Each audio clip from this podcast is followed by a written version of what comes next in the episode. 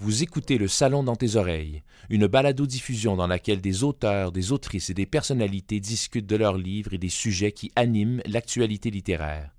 Les enregistrements ont été faits lors du dernier Salon du Livre de Montréal.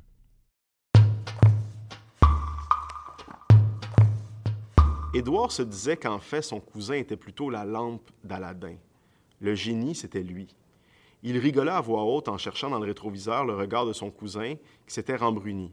Sans doute appréhendait-il les discours qui suivraient le cocktail. Sans doute craignait-il que sa mère lui réserve une nouvelle surprise, cette fois devant tous les invités. Mille secrets, mille dangers, c'est un roman qui se déroule en 24 heures. C'est 24 heures dans la vie d'un narrateur euh, qui s'appelle Alain Farah et qui, ce jour-là, se marie il se marie et puis, euh, comme euh, dans ces jours-là, hein, qui sont supposés être les plus beaux de notre vie, ben, tout se condense, tout bascule, tout le bouscule, parce que c'est le passé qui revient. Et puis, c'est un avenir un peu euh, inquiétant qui se pointe aussi à l'horizon pour, pour le narrateur. Ça n'a pas été si évident que ça de de me mettre au travail pour, pour Mille secrets, mille dangers, parce que j'ai, si on veut tourner autour du pot longtemps, à me demander comment, comment faire ce roman, comment faire ce roman qui parle de choses euh, intimes, des choses intimes euh, de famille.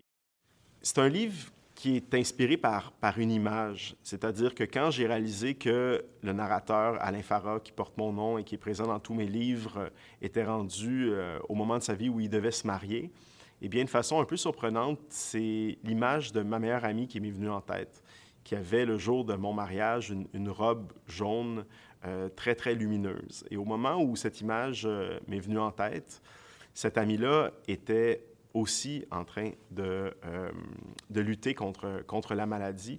Et tout à coup, ces deux émotions très contradictoires qui, qui m'ont envahi, c'est-à-dire l'envie de, euh, de la faire revivre dans un moment justement de sa vie où on était dans la légèreté, presque dans l'innocence, et puis la, culpabilité en même temps. Donc, euh, de faire apparaître en fait la, la, distance qui nous séparait de cette époque un peu bénie où on ne savait pas ce qui nous attendait et euh, le présent dans lequel on était tous plongés et dans lequel, si on veut, l'angoisse, mais aussi la maladie avait tout rongé.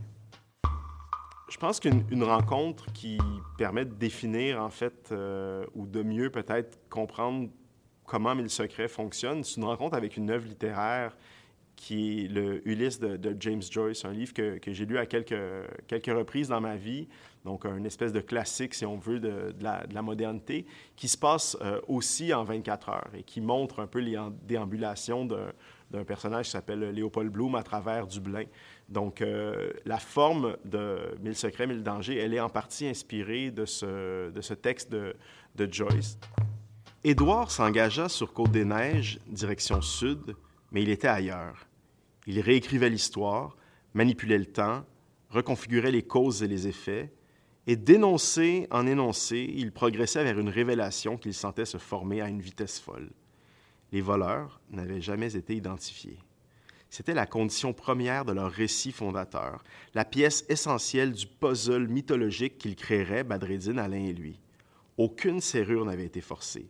Quelqu'un avait ouvert aux voleurs, quelqu'un de l'oratoire, à moins que, oui, à moins que le vol n'ait jamais eu lieu, à moins qu'il n'y ait pas eu de vol, voilà pourquoi l'oratoire avait refusé de payer la rançon.